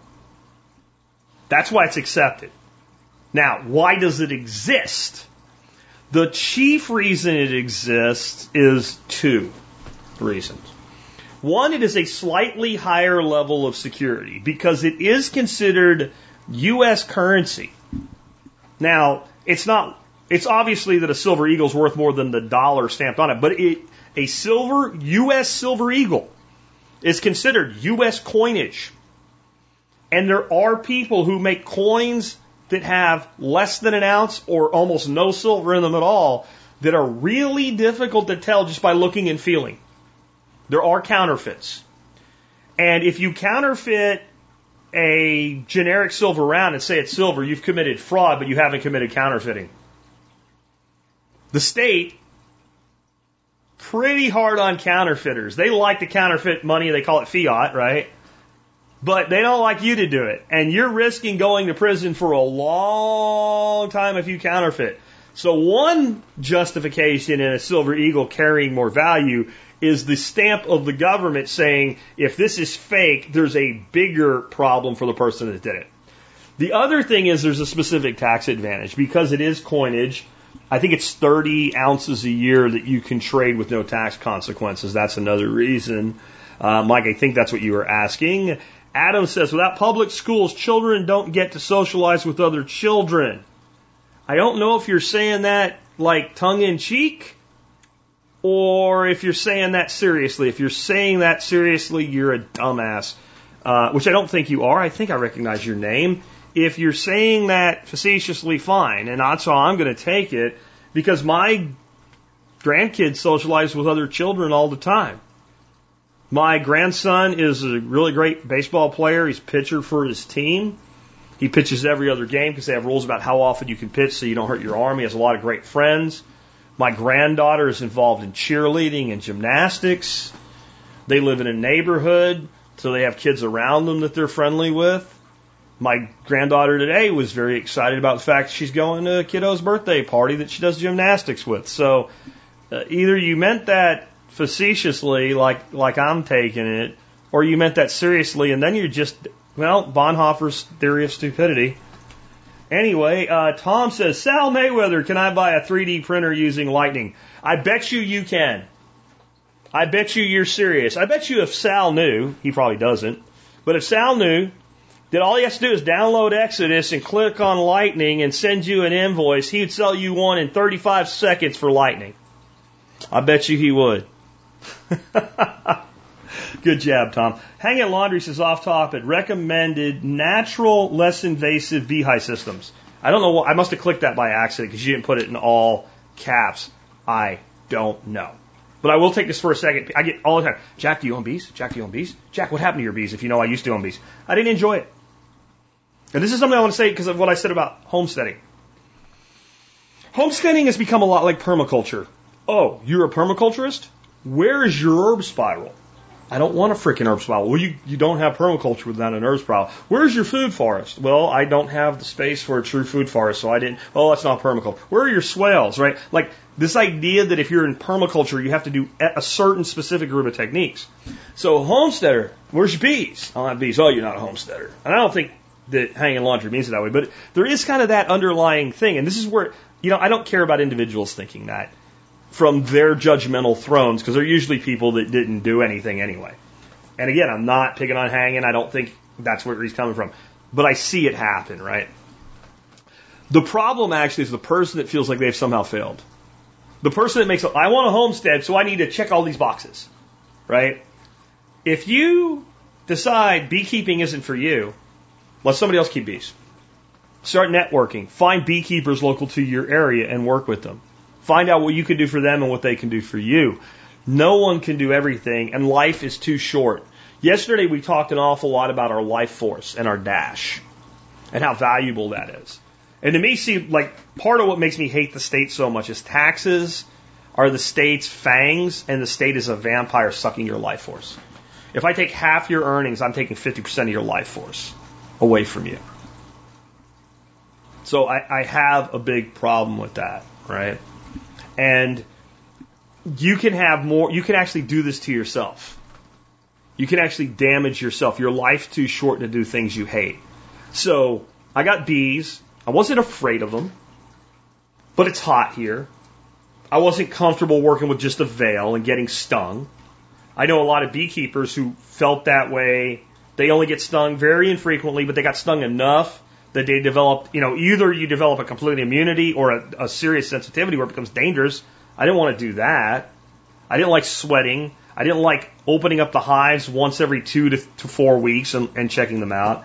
I, I, I looked at the whole thing and I thought, this is more work than the value I'm getting from it. So I gave my bees away. And, you know, there's another, I actually liked keeping quail and I liked eating them, but my wife won't eat them. So I would do all that work just for me. So I stopped keeping quail. People ask me why I don't have rabbits. The answer to that one is I just don't need one more thing to do just to have rabbit meat. I have a 22. Now, the person that says, I love rabbits, Jack, and there, you could get more meat out of like three does and one buck than you can get out of a herd of meat goats. Dude, rabbits are the best. I completely endorse your choice and I completely think you're right. But unless you're going to come raise my rabbits for me, there won't be rabbits at Nine Mile Farm anytime soon. It's one more thing to do. I have fish. You might be like, Jack, dude, I don't want to dig holes and deal with pumps and sludge and algae. And I, I completely endorse your decision to not have fish. I completely endorse my decision that would allow me right now, if I felt like it, as I'm done here, I was like, you know what sounds good for lunch? Fish tacos. Go throw a piece of salted shrimp on one of my rods, toss it in one of my ponds, and 15 minutes later be frying up some fish. We all have to make decisions about what we want in our lives, and if we're not going to do that, we're wasting our life force. So that's why I probably clicked that one. Um, prep to adventure. Could a change in Twitter moderation hurt alt tech adoption? Keep everyone content ex- on the existing big tech platform. Not only do I think that's possible, I will always say what what could be the other side here. Elon Musk, out of altruism, combined with his own money plus raise, tendered 43 or 46 billion dollars to buy Twitter. a man that's made close to a trillion dollars in net wealth in his life. Everything he's ever done has eventually become profitable. Through the Twitter, Tesla's not making any money. All of a sudden, Tesla's like, there's a pattern to getting a company off the ground of that size before you start making money. Um, has come out and said, I don't care about the economics here.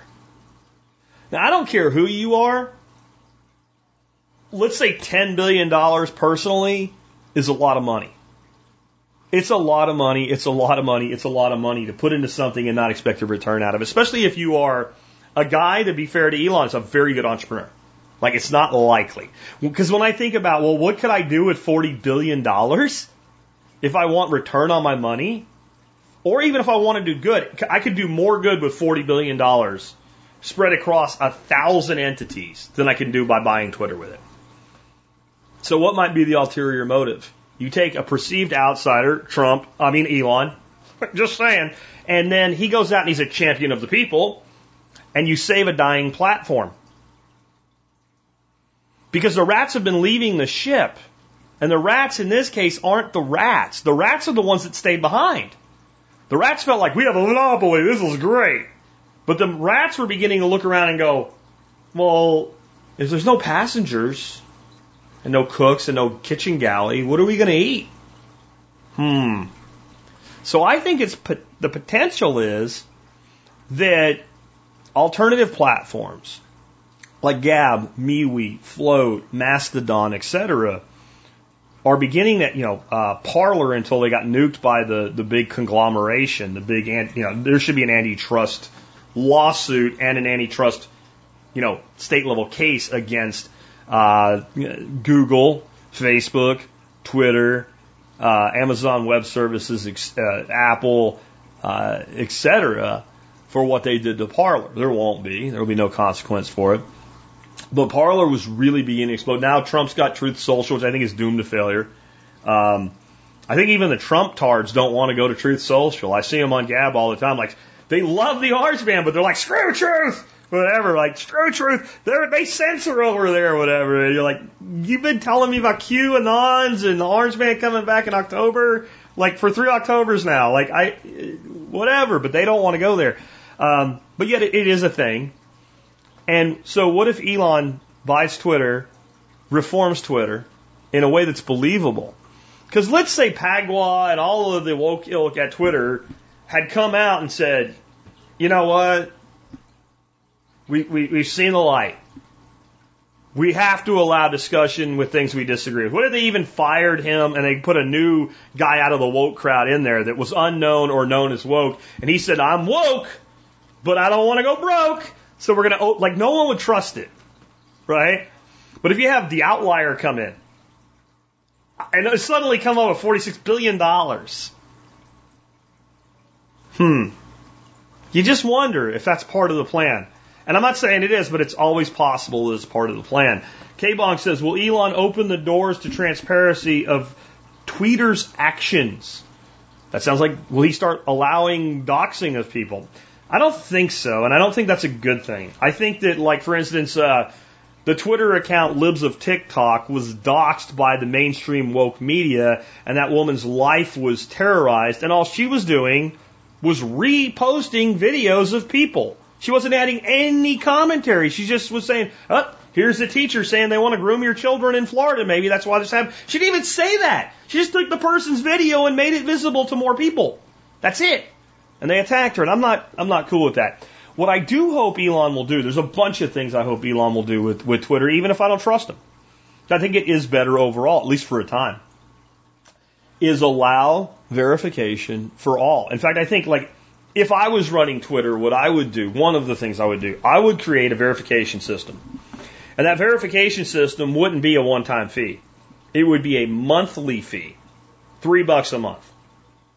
And if you were verified, then not only would you get a blue check or whatever we did for that, you would see no advertisements at all, unless you chose to. Do you want to see ads? Yes or no?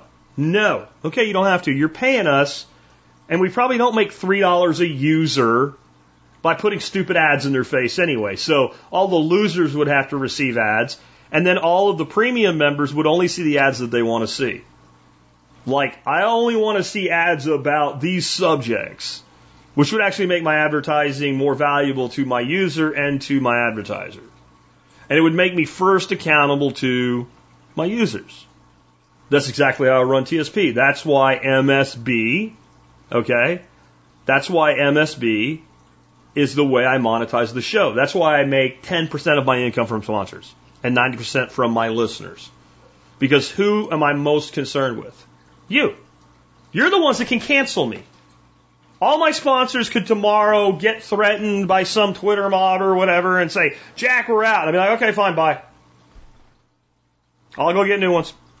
Wouldn't even slow me down. I'm not happy. I'd be really shocked that some of them would do it, but if they did, so let's say that sponsor XYZ, because I don't want to put anybody's name into this, phone me up and say, Jack, you know, we've had a great relationship for you while you sold a lot of product for us. But we don't like what you're saying about the war in Ukraine. We have a Ukraine flag in our profile. We want you to put one in your profile too, and we want you to toe the line. We're going to pull our sponsorship. Now, if they're paying me like $50 million, like, you know, Mr. Rogan, and I'm not putting them down, I'm just saying it's the truth, even me, I might be like, shit, I don't want to lose $50 million. Maybe I'm going to just go along and get along. I might still make the right decision. It's going to be very difficult to do. But if I got a sponsor paying me a couple thousand dollars a month, and they're a fraction of my annual income, well, see ya. Don't let the door hit you in the ass on the way out. Which means you can trust that I'm going to tell you what I think. That's what you can trust from me. And I, did, I Mike made a comment with this. Oh, there it is. Uh, I, I didn't see Mike's comment. I was wanting to thank him again. Mike sent me a super chat. He said, "Got to get back to work on the stead. Keep making good shows, Jack." I, I starred that one because I figured if he if he uh, super chatted me, he deserved to have his comment heard. But I guess it really wasn't uh, anything for me to answer or whatever. Oh, look, we have some spammers. Let's go ahead and nuke those. Block user. Okay, so they're gone. so the, it's it's interesting this time. The uh, the spammers came in while I was on the starred stuff, so I didn't see them, so they got to be in there a little bit longer. Uh, but I've been getting a lot more spam on YouTube lately. I'm getting a lot of the uh, the straight up porn spammers, and I'm getting a lot of the people that come in and go, "Really great video, man! I really like what you had to say about Bitcoin." And usually it's in an episode where I didn't even talk about Bitcoin. I guess my channel is known as a Bitcoin channel in the spammer space now. And then you get like this chain of people coming in. I like Bitcoin too, and I talked to Mr. Smith on WhatsApp. Here's how you find him. Thanks to him, I made six total Bitcoin in the past three weeks. I'm so blessed. I know Mr. Smith too, and you got this whole line of assholes. And people are like, wow, that must suck. No, it's great. It's great. Because I start at the bottom, not the top, and I go ban from channel, ban from channel, ban from channel. So it lets me ban a whole block of assholes all on one thing. But that's that's what that is. And so if you ever see that, I, I think this audience, you know, is outside of Bonhoeffer's theory of stupidity enough to know better. But that is a scam. That is a complete scam. Anyway, guys, I hope you guys enjoyed today's episode. Um, I, I really want you to again, I want you to think about my opening story onboarding Bitcoiners and onboarding onboarding new gun owners.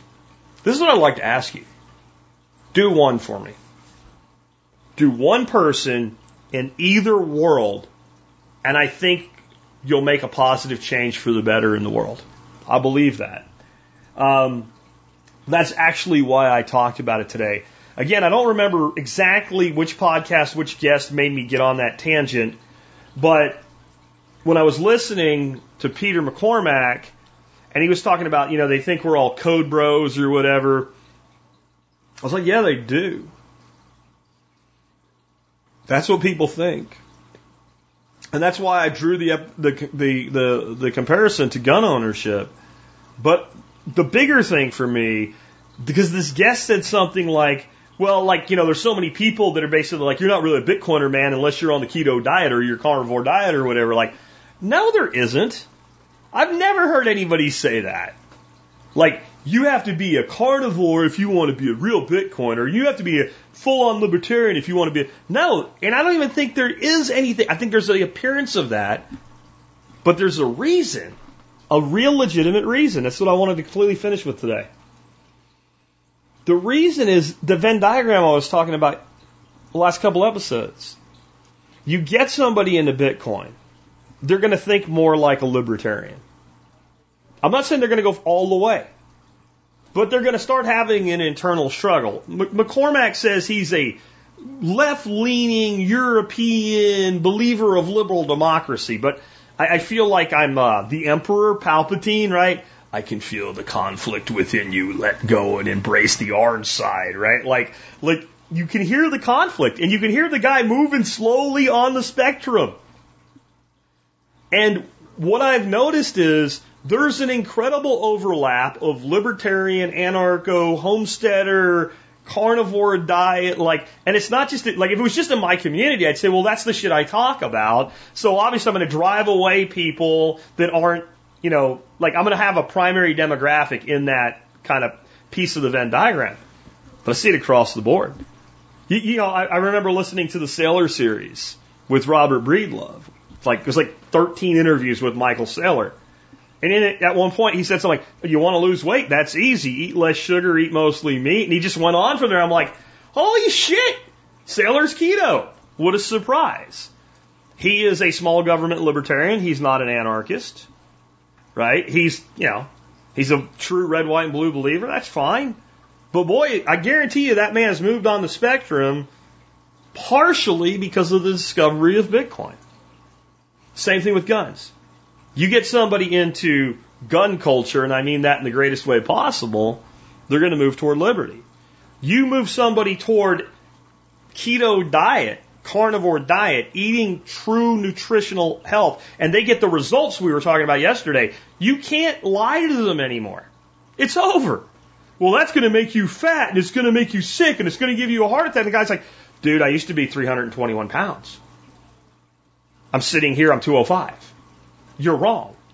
And they can yell and scream and shout and scream, science, my science, my science. And the person's like, don't know what to tell you, man.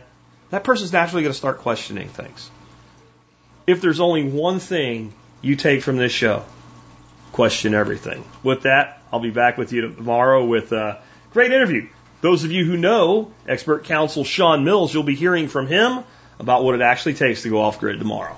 Well, if you guys enjoyed that and you want to help support the show and the work that I do, there's two great ways to do that. One's become a member of the Member Support Brigade. Now, look, there's so many discounts in the MSB. I guarantee you, you can use a few of them every year.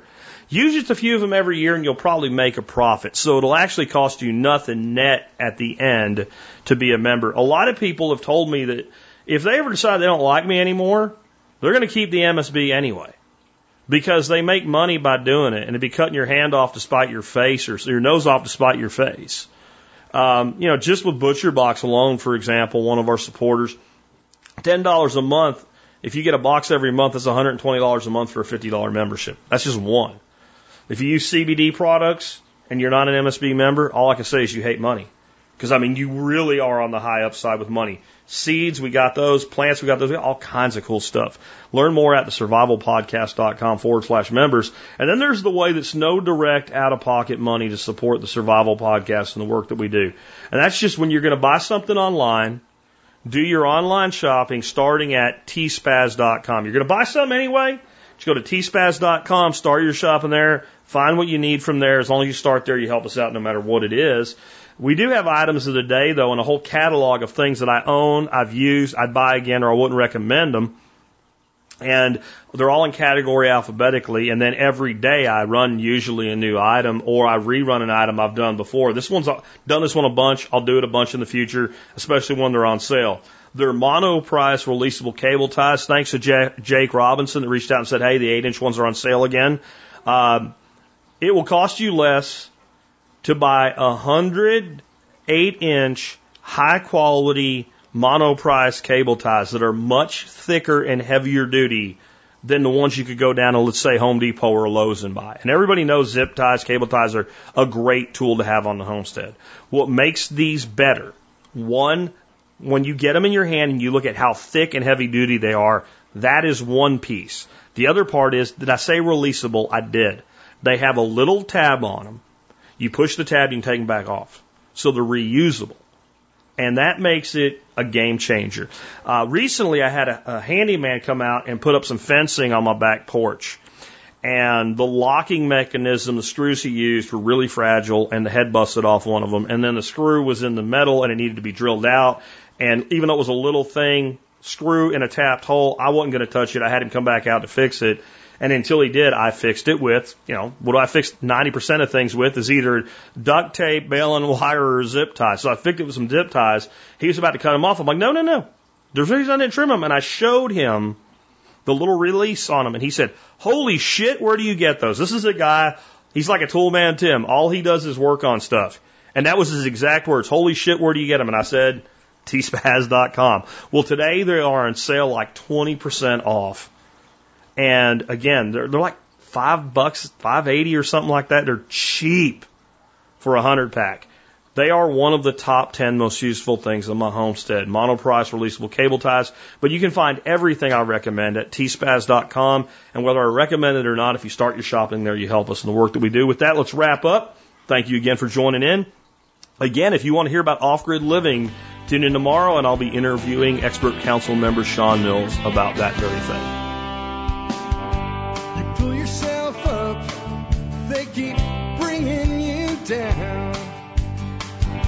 Are they gonna bail you out or just run you around? They said you should have a house the American way. A dollar down, a dollar a month, and you never have to pay. There's a better way to do Let me show you a better way.